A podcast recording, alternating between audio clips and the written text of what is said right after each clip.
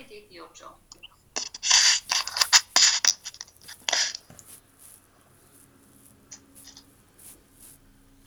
Vale, dice, segundo de Corintios 3, 17 18, porque el Señor es el Espíritu. ¿Y Eso dónde sabe. está? Dime. Perdón, Sí. segundo de Corintios. Segundo de Corintios, capítulo 3, Sí, versículos 17 18. vale. Porque el Señor es el Espíritu, y donde está el Espíritu del Señor, allí hay libertad. Por tanto, nosotros todos, mirando a cara, mirando a cara descubierta, como en un espejo la gloria del Señor, somos transformados de gloria en gloria en la misma imagen, como por el Espíritu del Señor.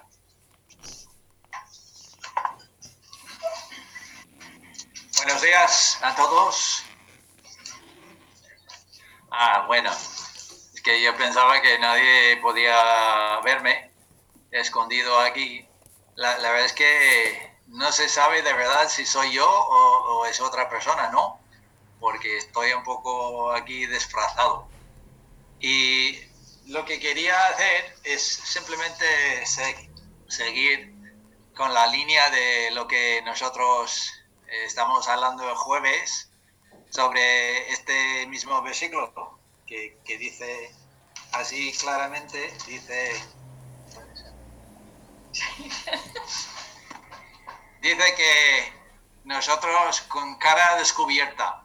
Y estaba, por eso he hecho el comentario a Israel, que a veces cuando nosotros ponemos cosas así, una máscara para protegerme de respirar el virus, las gafas para proteger mis, mis ojos del- de los rayos malos del sol, lo mismo con la gorra, eh, esto, la capucha para protegerme del viento, porque me enfrío fácilmente, pero eh, a la vez, eh, a veces cuando nosotros estamos delante de, de la palabra de Dios, eh, nos justificamos eh, así con cubrirnos para protegernos, pero la, verdad es que cuando la Biblia habla de mirar la cara descubierta, lo que dice la palabra, eh, la razón es para que nosotros podemos vernos como somos, ¿vale?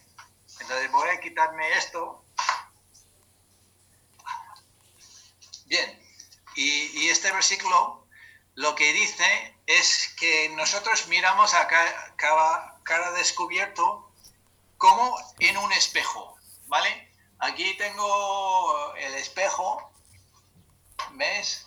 Y cuando yo estoy mirando el espejo, eh, ¿a quién estoy mirando? ¿Estoy mirando a mi vecino para ver sus fallos? ¿Sí o no? No, muy bien. Vale, vale. Y entonces eso, eso es muy importante. Cuando nosotros entramos, abrimos la palabra de Dios, lo que Dios quiere es que nosotros lo, lo miramos, no como una lupa para mirar al vecino, para yo puedo mirar a mi esposa y decir, "Ah, mira sus defectos. No, la palabra de Dios es el espejo para que cada uno de nosotros miremos a, nosotros mismos. Y además, me gustaría destacar esas dos cosas. Santiago, capítulo 1, eh, vamos a leer unos cuantos versículos. Voy a pedir a Miguel Ángel, por favor, si tú puedes leer Santiago 1 del 21 al 25.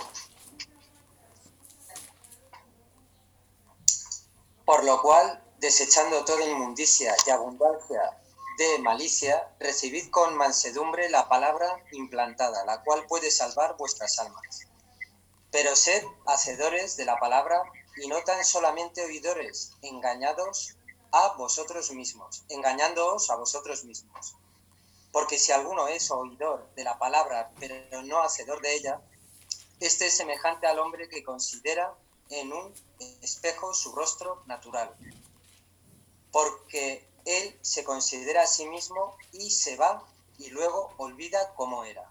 Mas el que mira atentamente en la perfecta ley de la libertad y persevera en ella, no siendo oidor olvidadizo, sino hacedor de la obra. Este será bienaventurado en lo que hace. Vale, entonces aquí vemos una cosa que me, gustaría que, nosotros eh, nos recordemos, nos acordemos de que cuando empezamos este estudio sobre Apocalipsis, eh, dice en, capítulo 1, bienaventurado el que oye las, profecías de esta palabra y, las cumple. Entonces, por esa razón quería leer estos dos pasajes de, Corintios, que, dice que miremos como un espejo la gloria del Señor, y como este versículo habla del mismo, de un espejo, pero eh, el contexto claramente lo, lo denota como la palabra de Dios, ¿vale? Entonces, lo que nosotros vamos a hacer en esta mañana es, vamos a eh, mirar capítulo 3 de Apocalipsis y yo quiero que cada uno de nosotros tengamos eh, en mente de que aunque era una carta, cada uno de esos pasajes, a una iglesia que existía en la historia, ¿vale? Eh, ya hemos visto, vimos cuatro iglesias en el capítulo 2 y vamos a ver tres iglesias más. Pero que no nos olvidemos de que no solamente es una carta para esa iglesia en la historia, hace dos mil años, pero es una carta a cada uno de nosotros, porque repite cada, al final de cada eh, pasaje, de cada texto que habla a la, a las iglesias, por ejemplo, en versículo 3 de capítulo 3, dice, el que tiene oído para oír, o tiene oído, oiga lo que el Espíritu dice a la, a la iglesia. Entonces, lo que Dios quiere es que cada uno de nosotros miremos eh, esta, lo que dice este pasaje y que nosotros intentamos sacar algo de provecho para mí personalmente, para que yo mirando en el espejo de la palabra puedo verme como soy, como ver, como puedo ver cómo es el Señor, una, un atributo del Señor, y así eh, poco a poco estar transformado a la, a la, misma imagen que Él, ¿vale? Entonces, eh, la meta de todo esto es lo que Pedro dice en, en su segunda carta. Entonces, eh, volvemos a segunda de Pedro, que es unas páginas antes del libro de Apocalipsis, segundo de Pedro, y vamos a leer capítulo 1 y vamos a leer eh, versículos 1 al 4, ¿vale? Entonces voy a pedir a eh, Mónica Díaz, Díaz, por favor, si puedes leer segundo de Pedro, capítulo 1, del 1 al 4.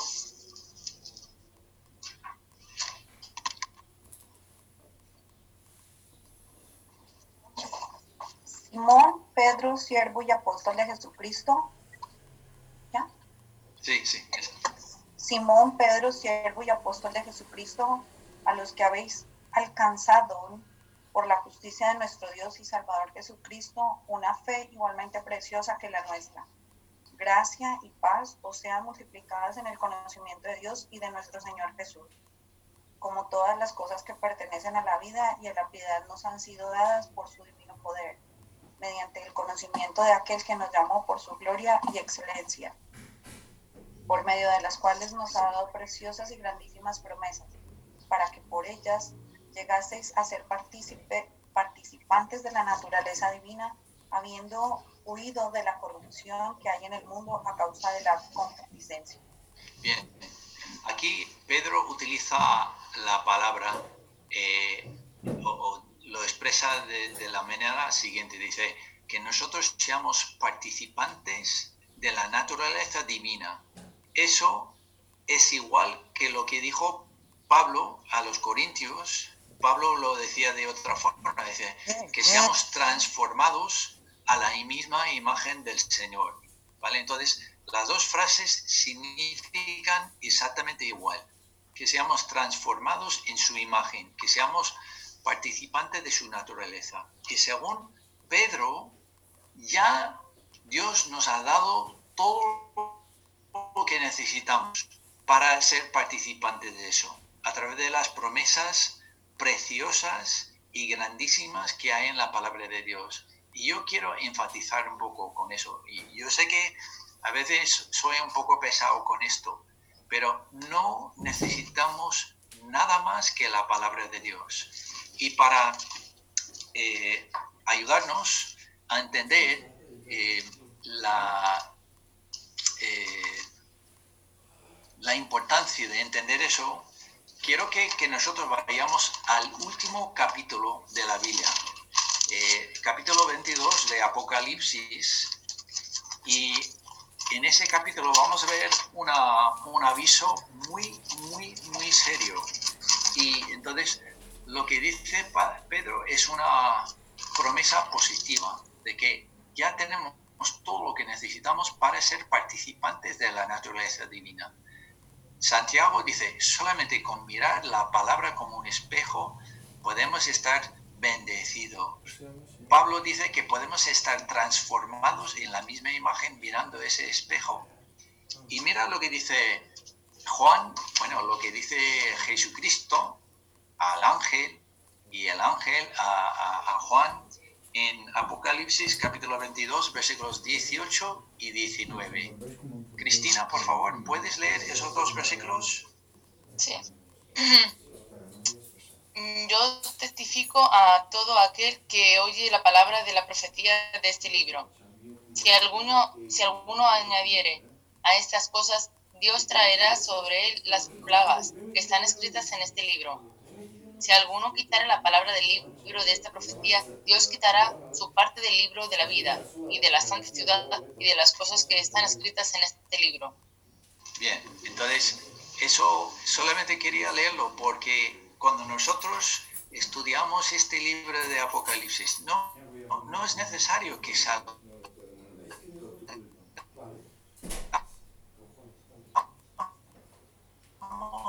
de la misma lo que está escrito aquí.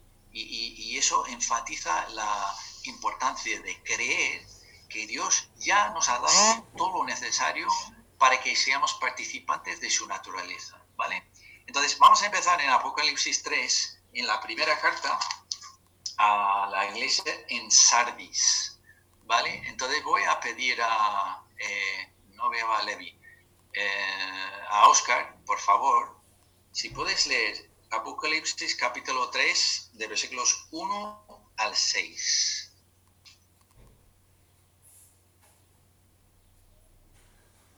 Estás en silencio. No te oigo. Fallos técnicos. Ya. Escribe al ángel de la iglesia en Sardis, el que tiene los siete espíritus de Dios y las siete estrellas, dice esto. Yo conozco tus obras que tienes nombre de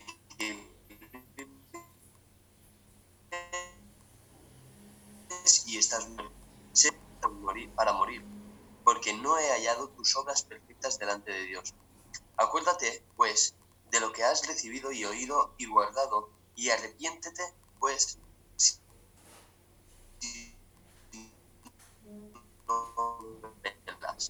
vendré sobre ti como la de personas en Sardis que no han manchado sus vestiduras y andarán conmigo en vestiduras blancas, porque son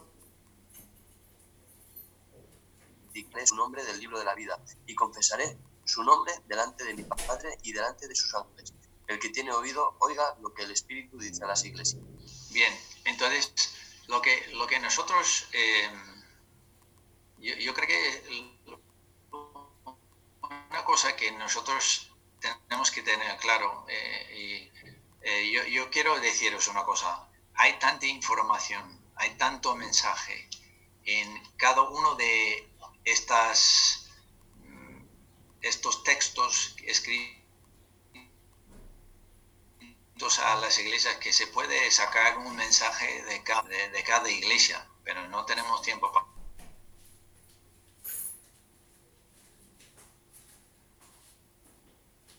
para hacer eso. A cada, a cada iglesia eh, nombra una de las cualidades de Jesucristo. Eh, capítulo 1 describía a Jesucristo con varias eh, descripciones, varias palabras, Y luego en, en la primera línea cada carta dice, eh, el que tiene, por ejemplo aquí, dice, el que tiene los siete espíritus de Dios y las siete estrellas, dice esto. Entonces, una cosa es necesario entender. Cada cualidad que tiene Jesucristo es la misma cosa que nos ayudará a superar el problema haciendo el bien que hace esas iglesias. Y entonces aquí vemos lo que el hermano Marcelo dijo, eh, explicaba muy bien la semana pasada, habla de, de, que es el espíritu que habla en, en estas cartas y a cada iglesia dice, yo conozco tus obras. Y yo voy a deciros una cosa, esto, poder tener este libro es un privilegio. ¿Sabe por qué?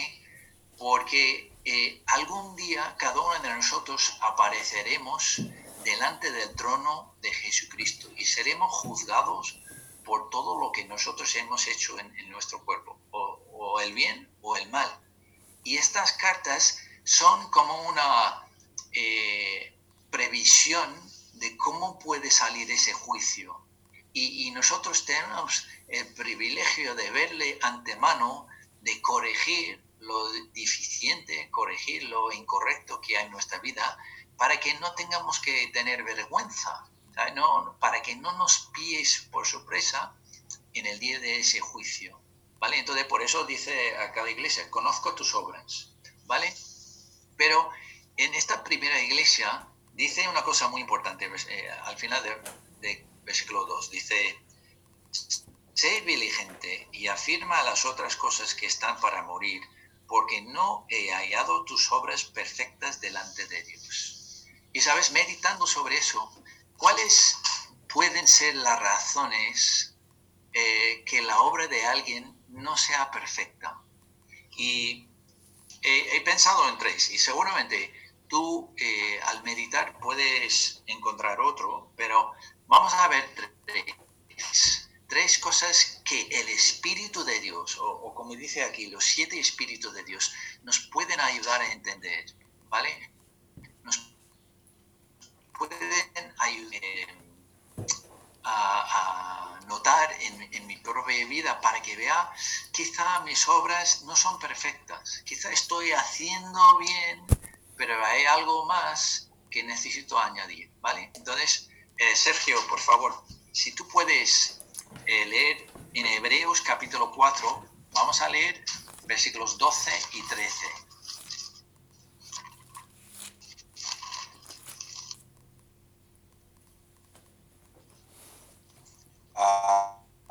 Capítulo 4, ¿cierto? Sí, capítulo 4 de Hebreos, versículos 12 y 13. La palabra de Dios es viva y eficaz y más cortante que toda espada de dos filos y penetra hasta, hasta partir el alma y el espíritu, las coyunturas, coyunturas y los tuétanos y discierne los pensamientos y las intenciones del corazón. Y no hay cosa creada que no sea manifiesta en su presencia. Antes bien todas las cosas están desnudas y abiertas los ojos de aquel a quien tenemos que dar cuenta. ¿Es eso? Eso, vale, ah. vale. Eso habla de eso, de lo que acaba de decir, que, que habrá un juicio donde nosotros eh, miraremos, como, como decía Pablo, a cara descubierta a Jesucristo y Él nos va a juzgar no, no solamente por nuestras obras, pero como dice al final de, del siglo XII dice las intenciones, la motivación. Y sabes una cosa, a veces hacemos una buena obra, pero con malas intenciones o intenciones incorrectas. Y la palabra de Dios, obrando con el Espíritu de Dios, nos puede ayudar a entender eso. Nos puede ayudar, ayudar a, darnos cuenta de que mi motivación, mis intenciones no son de todos buenas. Y el Espíritu de Dios, obrando con la palabra de Dios, nos, puede revelar eso. Otra cosa que también puede eh, hacer que las obras que nosotros hacemos no sea perfecta es Primera de Corintios capítulo 13. Primera de Corintios capítulo 13, esto hablamos bastante y escuchamos un, un pequeño mensaje de parte de nuestro hermano Marius de Rumanía y él enfatizaba mucho estos tres versículos. Entonces, eh, Levi, por favor, ¿puedes leer 1 de Corintios capítulo 13, versículos 1 al 3?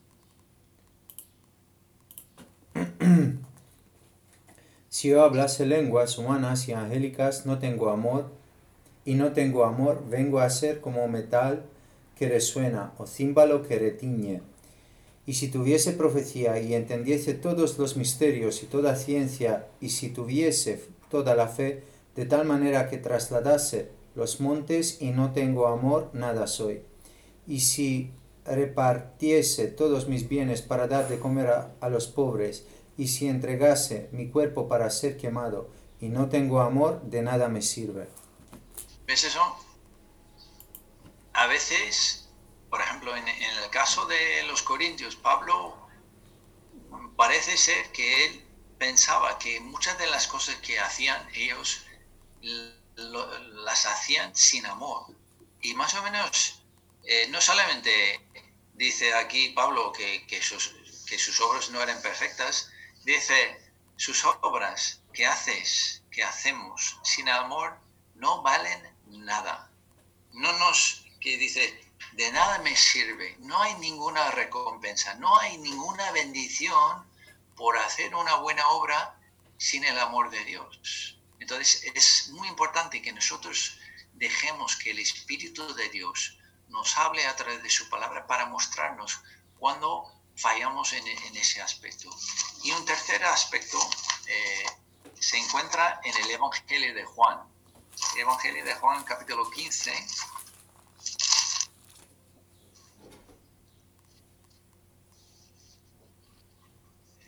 Vamos a ver. Marcelo, si puedes leer eh, Juan 15, versículo 5.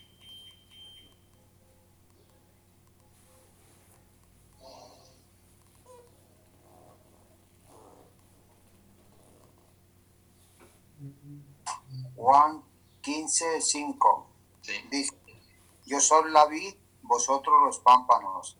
El que permanece en mí y yo en él, este lleva mucho fruto, porque separados de mí, nada podéis hacer.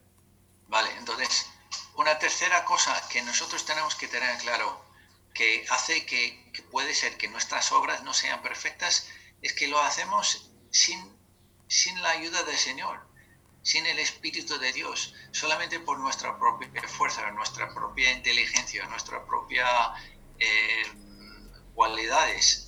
Y esto no es algo que Jesús, Jesucristo eh, inventaba, porque en el Salmo 127 dice casi lo mismo. Eh, entonces voy a pedir a, vamos a ver, a Jorge, por favor, puedes leer eh, Salmo 127, versículos 1 y 2.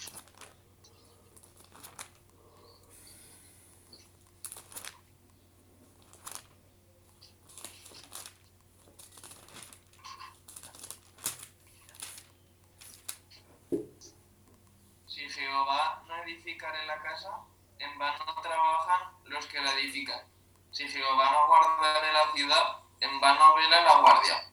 Por demás es que os levantéis de madrugada y vayáis tarde a reposar, y que comáis pan de dolores, pues llamado dará ¿Es eso? Ese- ese- esos dos versículos dice que si nosotros no estamos acompañados por Jesucristo, por Jehová, podemos hacer todas las obras que queramos y todo es en vano. No vale nada a los ojos de Dios, no vale nada a la luz de la eternidad cuando estemos delante de Jesucristo en el juicio con cara descubierta estaremos con las manos vacías. Entonces, esas tres cosas, eso de eh, la motivación del por qué hacemos lo que hacemos, eso de hacerlo con el amor de Dios acompañado con el amor de Dios y hacerlo eh, con la ayuda del Señor, esas tres cosas pueden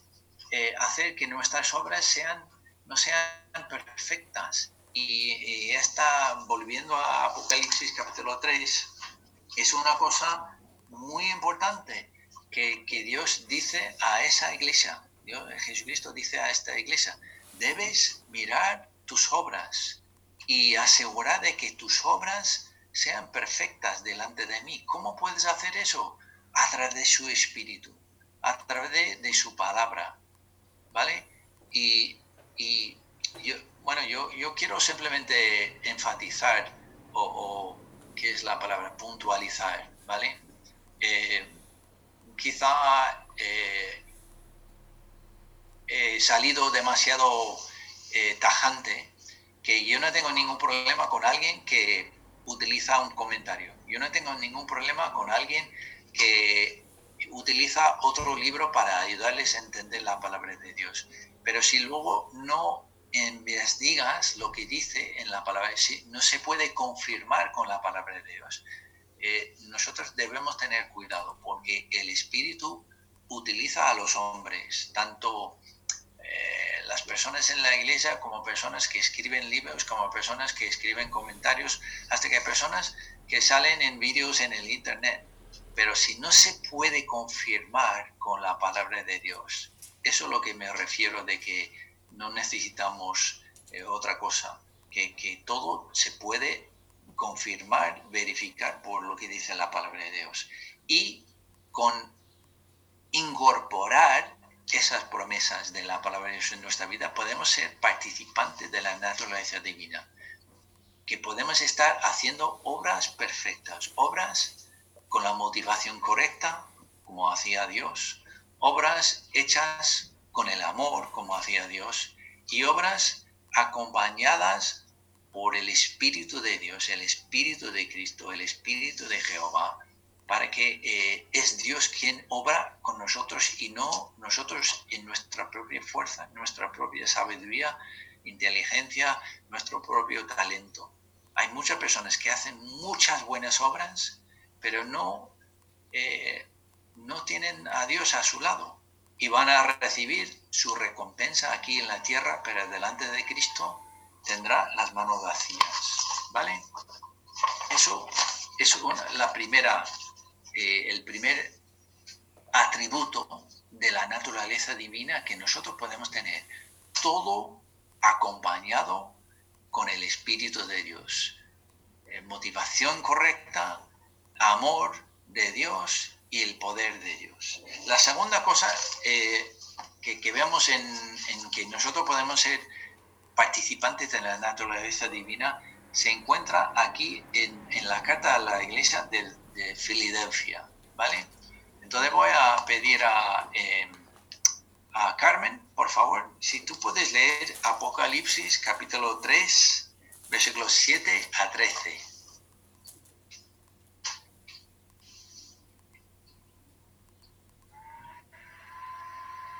¿De qué versículos a qué versículos me has hecho?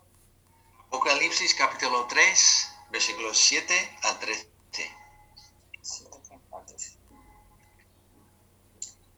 Escribe al ángel de la iglesia en Filadelfia. Esto dice el santo, el verdadero, el que tiene la llave de David, el que abre y ninguno cierra, y cierra y ninguno abre.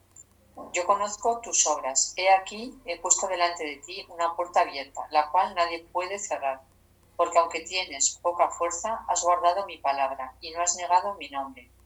He aquí, yo entrego de la sinagoga de Satanás a los que se dicen ser judíos y no lo son, sino que mienten. He aquí yo haré que vengan y se posten a tus pies y reconozcan que yo te he amado.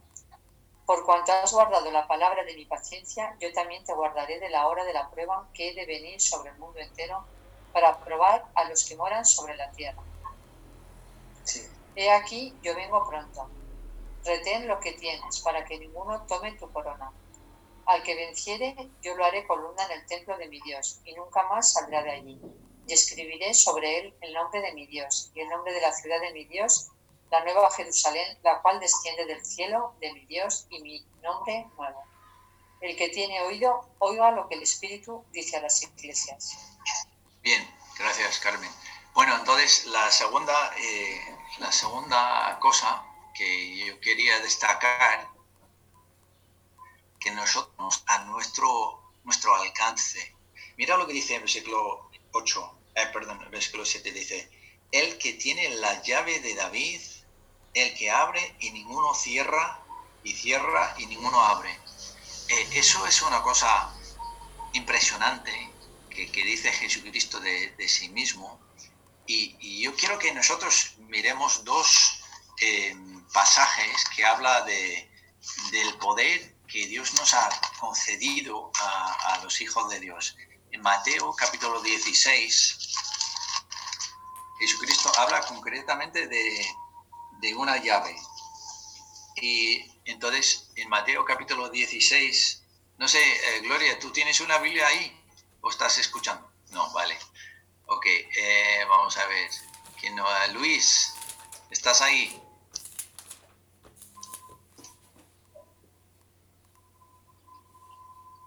Si estás ahí, no te oímos.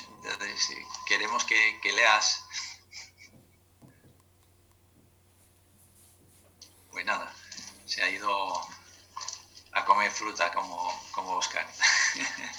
vale, eh, vamos a ver. Eh, Enrique, por favor, ¿puedes leer Mateo capítulo 16? Vamos a leer versículos 15 al 19.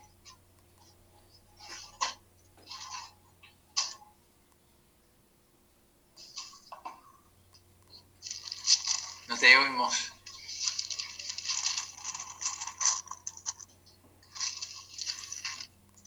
Ahora,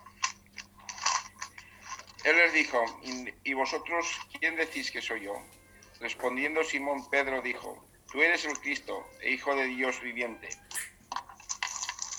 Entonces le respondió Jesús, bienaventurados eres, Simón, hijo de Jonás, porque no te lo revelo carne ni sangre, sino mi Padre que está en los cielos.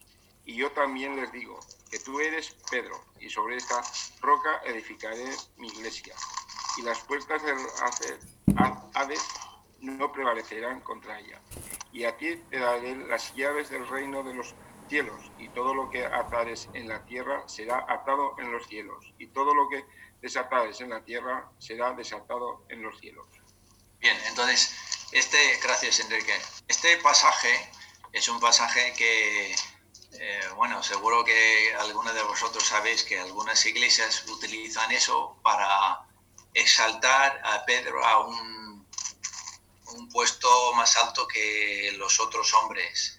Pero luego en, Juan capítulo 21, perdón, Juan capítulo 20, vamos a ver que eh, Jesucristo concede a los otros apóstoles el mismo poder. Juan capítulo 20, vamos a leer versículos 21 al 23. Eh, Ignacio, por favor, ¿puedes leer Juan capítulo 20, versículos 21 al 23? Capítulo 20, 21 al 23. Entonces Jesús les dijo otra vez, paz a vosotros como me envió el Padre, así también yo os envío. Y habiendo dicho esto, sopló y les dijo, recibid el Espíritu Santo. A quienes remitiereis los pecados, les son remitidos, y a quienes se los retuviereis, les son retenidos. ¿Ves eso? Que ahora amplía la, em, el poder o, digamos eh, la posesión de esa llave a, no solamente a Pedro, sino a, a todos los apóstoles que podían perdonar los pecados de las personas. Y eso y nosotros podemos pensar, pero eso es blasfemia, que solo Dios puede perdonar. Pero em, el domingo, eh, digo el jueves, cuando estábamos en el estudio, eh, Marius nos, eh, nos hizo una referencia de, una de las cartas de Pedro, una interpretación, la manera que Pedro interpretaba lo que Jesús le, había dicho. En primero de Pedro, capítulo 4, vamos a leer Bueno, voy a leerlo yo, porque solo es un versículo. Primero de Pedro, capítulo 4, versículo 8. Bueno, vamos a leer 7 y 8. Dice lo siguiente, primero de Pedro 4, 7 y 8, dice, mas el fin de todas las cosas se acerca. Sed pues sobrios y velad en oración, y ante todo, tened entre vosotros ferviente amor, porque el amor cubre, cubrirá multitud de pecados. Entonces, lo que hablamos el domingo, digo el jueves, es que el amor es algo poderosísimo que nos permite a nosotros cubrir los pecados de otra persona. Pero ¿cómo? Si alguien me ofende a mí y yo, por el amor de Dios, con la gracia de Dios, le perdono, en mi opinión, ¿sabes? Esta es mi interpretación, esta es mi, mi manera de pensar, que, que nosotros, Dios no tomará en cuenta el pecado de esa persona y, nosotros tenemos que tener claro que, que tenemos un poder impresionante que, que, nosotros cuando alguien nos ofende, cuando alguien nos hace daño, cuando alguien uh, peca contra nosotros, nosotros tenemos acceso a esa llave que, que podemos decir como Jesús. ¿Qué dijo Jesús en la cruz? En, en Lucas 23, 34 dice, Padre, perdónalos porque no saben lo que hacen. Nosotros si creemos que podemos decir lo mismo cuando alguien nos hace daño, es como tener una llave a, a, la puerta del perdón y decir, Señor, perdónale, porque no sabe lo que hace. Ese amor es algo tremendo, ese amor es algo que puede transformar la vida de las personas, porque muchas veces eh, ellos notan de que nosotros bueno, eh, nosotros hemos cambiado nuestra actitud hacia ellos cuando eh, nos ofenden. Pero no solamente eso, que, que, dice que Pedro tenía las llaves del reino de los cielos. Nosotros sabemos eh, cuál es el único camino para ir al cielo. Jesucristo, ¿no? Sí, sí, el, el, el Evangelio de Jesucristo el Evangelio de la Salvación es la llave para entrar en el cielo. Y una vez que, que nosotros predicamos ese Evangelio y una persona lo recibe, nadie puede impedir que entre en el cielo. Y por esa razón Pablo en Romanos 8 dice, ni ángeles, ni principados, ni lo porvenir, ni, ni lo pasado, nada puede separarme del amor de Dios. Y si nosotros manifestamos el amor de Dios en perdonar a la gente y luego eh, manifestamos el amor de Dios en predicar el Evangelio, eso es una obra que Dios dice que es poderosísimo, que nadie puede negar. Y, eh, uno de mis versículos favoritos es lo que dice Juan capítulo 14. Si queremos, si queréis pasar ahí, para que nosotros veamos cómo Dios nos concede ser participantes de su naturaleza, de perdonar, de abrir la puerta del cielo. Y no estoy diciendo ninguna herejía, que nosotros no somos quienes, quienes perdonamos, nosotros no somos quienes dan la vida eterna, pero tenemos la llave y abrimos la puerta para que la gente vea, este es el camino, Jesucristo, el sacrificio de Cristo. Y yo voy a perdonarte por lo que me has hecho mal, porque yo tengo el perdón de Dios. En Juan capítulo 14, eh, Sebastián Camacho, por favor, puedes leer versículo 12 de Juan 14.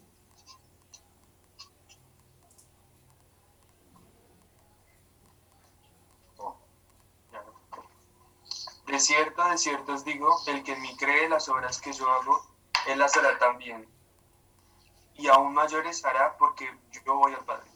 Vale, y eso es, es una cosa que yo he explicado varias veces a varias personas, pero al pensarlo bien, ¿qué obras hacía Jesucristo?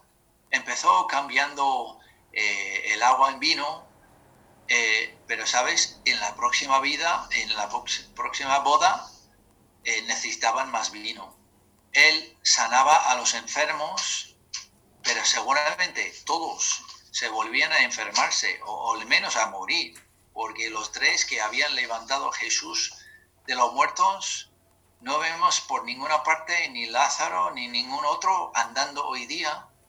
Los que daban de comer el día siguiente tenían hambre otra vez. Entonces todas las obras que hacía Jesucristo mientras andaba aquí en la tierra eran obras temporales. Pero lo que nosotros hacemos cuando predicamos el Evangelio, abrimos la puerta a las personas para que tengan la vida eterna. Esa es la obra más grande que cualquier obra que hacía Jesucristo mientras andaba aquí en la tierra como hombre. Y no estoy disminuyendo nada lo que hizo Cristo en la cruz, pero mientras andaba como hombre, él no podía dar la vida eterna, porque no había terminado su obra en la cruz, pero ahora que ha terminado su obra en la cruz, ha resucitado de la muerte. Cuando nosotros predicamos ese evangelio, eso es nosotros participando con Dios en abrir esa puerta que nadie puede cerrar. Y cada persona que entra, como dice en Juan capítulo 10, el que entra, nadie puede, nadie puede quitarle de la mano de Dios, de la mano de, de Jesucristo. Eso es lo que Dios ha concedido a nosotros, el poder de participar en eso. Si nosotros entendemos eso, sería una cosa maravillosa, pero es importantísimo que nosotros entendamos que el mismo poder que, Dios le concedía a Jesucristo para enviar y hablar de su Padre, ahora nos ha concedido a nosotros, nos ha enviado para que nosotros hablemos de Él, hablemos de su perdón, hablemos de su, eh, de su vida eterna. Y ese es el único camino que ellos tienen. Y esa es una puerta que nosotros podemos abrir por hablar con las personas de, de ese amor de Dios, de ese perdón de Dios. ¿Vale? Entonces, ese es un segundo aspecto de, la naturaleza divina que nosotros podemos participar. Y el tercer aspecto se ve en la tercera carta a, la iglesia, en la Odisea. Entonces voy a pedir a, vamos a ver, a Paco, por favor, Paco Álvarez, si puedes leer Apocalipsis capítulo 3 desde versículo 14 hasta el final.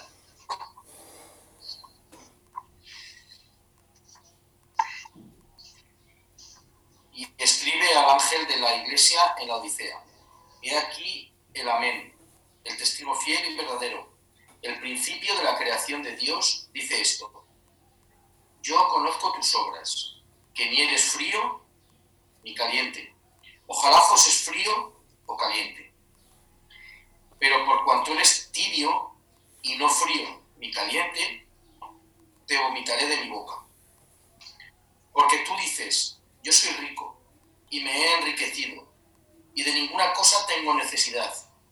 Y no sabes que tú eres un desventurado, miserable, pobre, ciego y desnudo. Por tanto, yo te aconsejo que de mí compres oro refinado en fuego para que seas rico, y vestiduras blancas para vestirte, y que no se descubra la vergüenza de tu desnudez, y unge tus ojos con colirio para que veas. Yo reprendo y castigo a todos los que amo. Sé, pues, celoso y arrepiéntete. He aquí yo estoy a la puerta y llamo. Si alguno oye mi voz y abre la puerta, entraré a él y cenaré con él, y él conmigo. Al que venciere, le daré que se siente conmigo en mi trono, así como yo he vencido y me he sentado con mi Padre en su trono. El que tiene oído, oiga lo que el Espíritu dice a las iglesias. Bien, entonces aquí vemos una cosa que eh, es también muy importante que nosotros tengamos claro eh, claramente esa iglesia estaba bastante desviado del camino que quería Dios para ellos. Y para que nadie tenga duda de, de que si eran de verdad creyentes o no, versículo 19 lo deja claro, dice, yo reprendo y castigo a todos los que amo. Sé pues celoso y arrepiéntate. Entonces, está hablando del castigo para un hijo, un hijo que ama, pero está desviado del camino de Dios. No está hablando de, eh, en otras cartas habla de, eh, por ejemplo, en, la carta a los Efesios dice que vosotros no soportáis los que dicen que apóstoles y no, no son, pero mientan.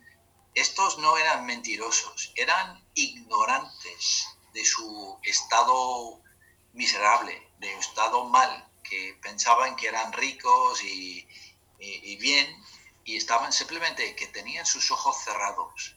Y, como, eh, como hemos hablado en, en, la primera parte de este, este mensaje, cuando nosotros tenemos los ojos del Espíritu para ver cómo somos, podemos mirar en el espejo de la palabra y ver cómo somos, entonces Dios nos hace participante de otro aspecto de la naturaleza divina. Porque mira lo que dice, versículo 21, dice, al que venciere le daré que se siente conmigo en mi trono. Una de las de los de los atributos de Jesucristo que él es rey. Porque si miramos en primera, eh, la primera capítulo de Apocalipsis, capítulo 1, dice, en versículo 5, dice, y de Jesucristo el testigo fiel, el primogénito de los muertos, el soberano de los reyes de la tierra. Esa es una de las cualidades de Jesucristo. Pero mira cómo sigue. Dice, al que nos amó y nos lavó de nuestros pecados con su sangre y nos hizo reyes y sacerdotes para Dios su Padre. Y él, a él sea gloria e imperio por los siglos de los siglos. Amén. Entonces, ya nos ha concedido esa naturaleza divina. Él es soberano, Él reinará sobre todas las naciones, pero nos ha dado la oportunidad de reinar con Él. Y, y solamente quiero animaros que mi impresión es que aquí, en España, posiblemente en Europa, pero no conozco el resto de Europa, pero aquí en España, la palabra ambición tiene unas implicaciones muy mal, malas, que ah, no, queremos tener ambición, no queremos eh, pretender ser más que lo soy. Yo con, con, lo que tengo estoy contento y yo no quiero más. Y eso está bien cuando nosotros hablamos de ciertas cosas en la vida. Pero yo no tengo ninguna duda de que Dios quiere que en el sentido espiritual que seamos ambiciosos. Y si yo digo, bueno, es que yo no, yo no quiero reinar sobre nadie, estás negando uno de los atributos de Dios que quiere darte. Es como decir, Dios, yo quiero darte una cosa buenísima. Bueno, gracias Dios, pero no, no, me, no me interesa. Eso nunca jamás pensaríamos en hacer, pero a veces cuando la Biblia hace ciertas promesas a los cristianos, el que venciere reinará conmigo. Mira lo que dice en, en capítulo 2, versículos 22, 26 y 27.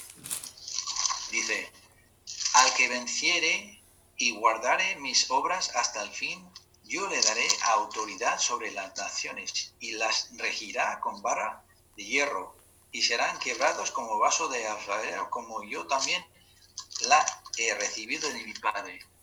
Entonces, Jesucristo nunca jamás rechazó esa oportunidad que su padre le había dado para reinar. Entonces podemos decir, ah, pero yo no soy como Jesucristo. Claro que no somos como Jesucristo, que no merecemos nada de lo que Jesucristo nos ofrece, pero aún así Él nos lo ofrece por gracia. Entonces, Él quiere que nosotros entendamos si es algo que nos ofrece, es algo bueno. Y claro que con esa, con esa promesa tenemos que volver al, primer punto, a la primera iglesia, que, siempre estemos mirando la palabra, siempre estemos eh, examinándonos a la luz de las escrituras, con los ojos del Espíritu, para que nuestra motivación siga siendo la correcta y que nuestra eh, todo lo que hacemos lo hacemos con amor. Entonces, eso habla de esta carta a los de la, Odisea, que no está hablando de que, nosotros tenemos que pisar a todo el mundo para que eh, reinemos sobre ellos. Dice, no, obra con amor, obra con las buenas intenciones de agradar a Dios y si vencieres, si consigues hacer lo que Dios quiere con tu vida, ya te, te va a premiar, te va a recompensar con un premio grandísimo para que seas participante con Él en reinar aquí en la tierra. Entonces nadie que entiende quién es Dios, nadie que entiende lo que es el reino de Dios va a rechazar eso. Entonces, por esa razón yo digo que es importantísimo que nosotros permitamos que el Espíritu de Dios nos hable a través de sus palabras. Entonces, quiero terminar con unas preguntas. ¿Quieres ser como Jesús? ¿Quieres participar de su naturaleza, la naturaleza divina? ¿Quieres ver las cosas como Él las ve? ¿Quieres tener abierta la puerta a la vida eterna? ¿Quieres ofrecer esa vida a otras personas? ¿Quieres reinar con Él?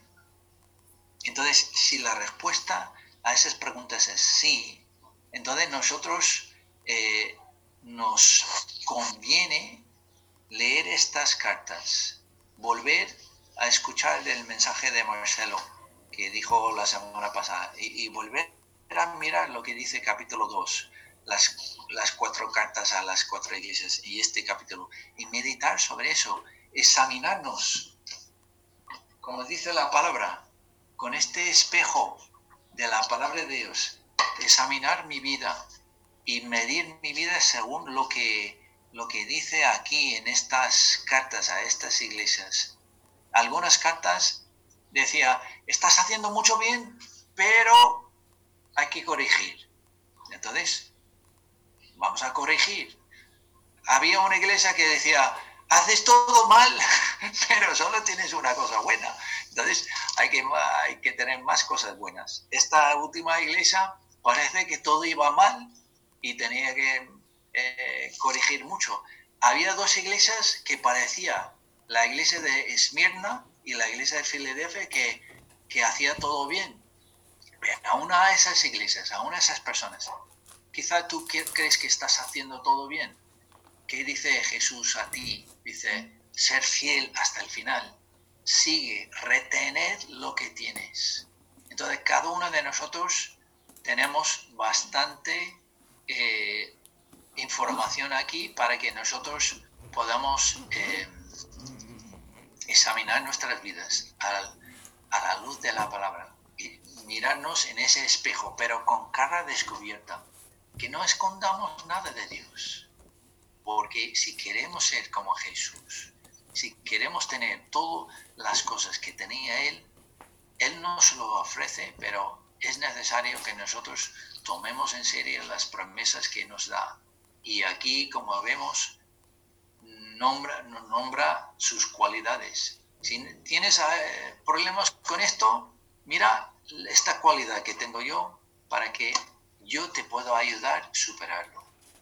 ¿Vale, hermanos? Entonces, como he dicho, hay tanto, tanto, tanto en, estas cartas que no se puede ni enseñar durante unas cuantas horas, pero cada uno de nosotros tomemos tiempo a solas con Dios examinemos nuestra vida a la, en, ese espejo de, la palabra de Dios para que seamos participantes de su naturaleza. Vale, Enrique, ya, ya terminado. Si quieres hacer una oración para que el Señor bendiga su palabra, que, que, que se quede en nuestro corazón